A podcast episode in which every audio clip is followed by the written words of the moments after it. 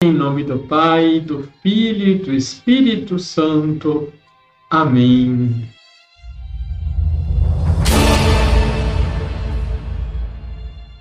Olá, tudo bem com você? Martinho soube com muita antecedência o dia de sua morte e comunicou aos irmãos estar iminente a dissolução do seu corpo. Entretanto, surgiu a necessidade de ir à diocese de Candax, pois os eclesiásticos desta igreja estavam em discórdia, desejando restabelecer a paz. Embora não ignorasse o fim dos seus dias, não recusou partir, julgando que seria um excelente fecho de suas obras deixar a igreja em paz. Demorou-se por algum tempo na aldeia e na igreja onde fora, e a paz voltou para os clérigos. Quando já pensava em regressar ao mosteiro, começaram de repente a faltar-lhe as forças, e chamando os irmãos, disse-lhes que ia morrer. Diante disso, todos se entristeceram grandemente, chorando e dizendo a uma só voz: Por que, Pai, nos abandonas? A quem nos entregas desolados? Lobos ferozes invadem teu rebanho. Que inferido pastor nos livrará dos seus dentes? Sabemos que desejas a Cristo, mas teus prêmios já estão seguros e não diminuirão com o adiamento. Tem compaixão de nós, a quem desamparas. Das cartas de São Suplício Severo. Deixe seu like, se inscreva aqui embaixo, compartilhe, ajude-nos a evangelizar. Liturgia, Liturgia diária. diária. Celebramos São Martinho de Tours, que nasceu em 316 na província romana da Panônia e morreu em 8 de novembro de 387 com 81 anos em Fondate, na Gália.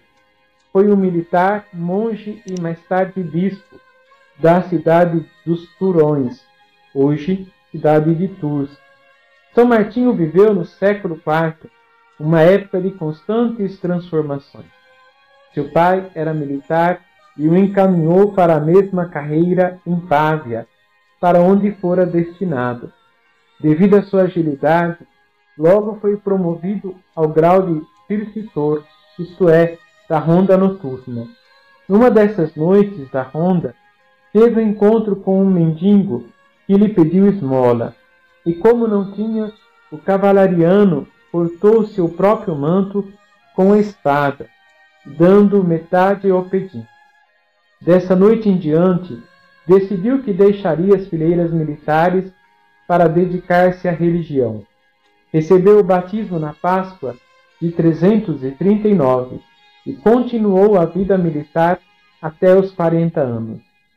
Depois da dispensa, foi para Poitiers encontrar-se com o bispo Hilário, que o acolheu em sua diocese, ordenando-o exorcista e hospedando-o em uma vila um pouco distante, onde Martinho levou vida monacal, logo rodeado de discípulos. O bispo de Tours havia morrido e os fiéis logo pensaram em Martinho.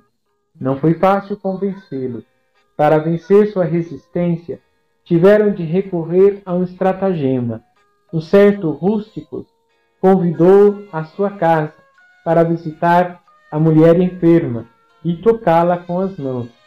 Martinho não pôde subtrair-se a um ato de caridade e foi.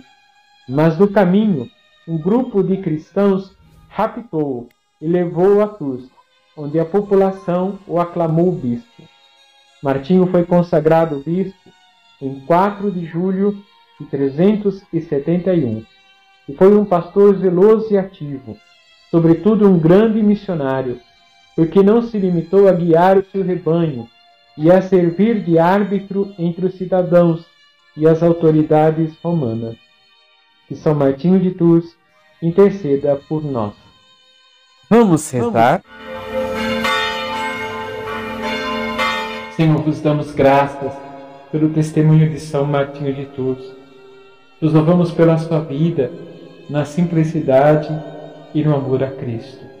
Vos pedimos a graça também de, na nossa vida, vos amar cada vez mais, livrando-nos de tudo aquilo que nos prende. e que nos impede de vos buscar de todo o coração.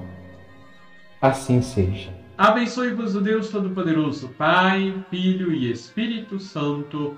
Amém.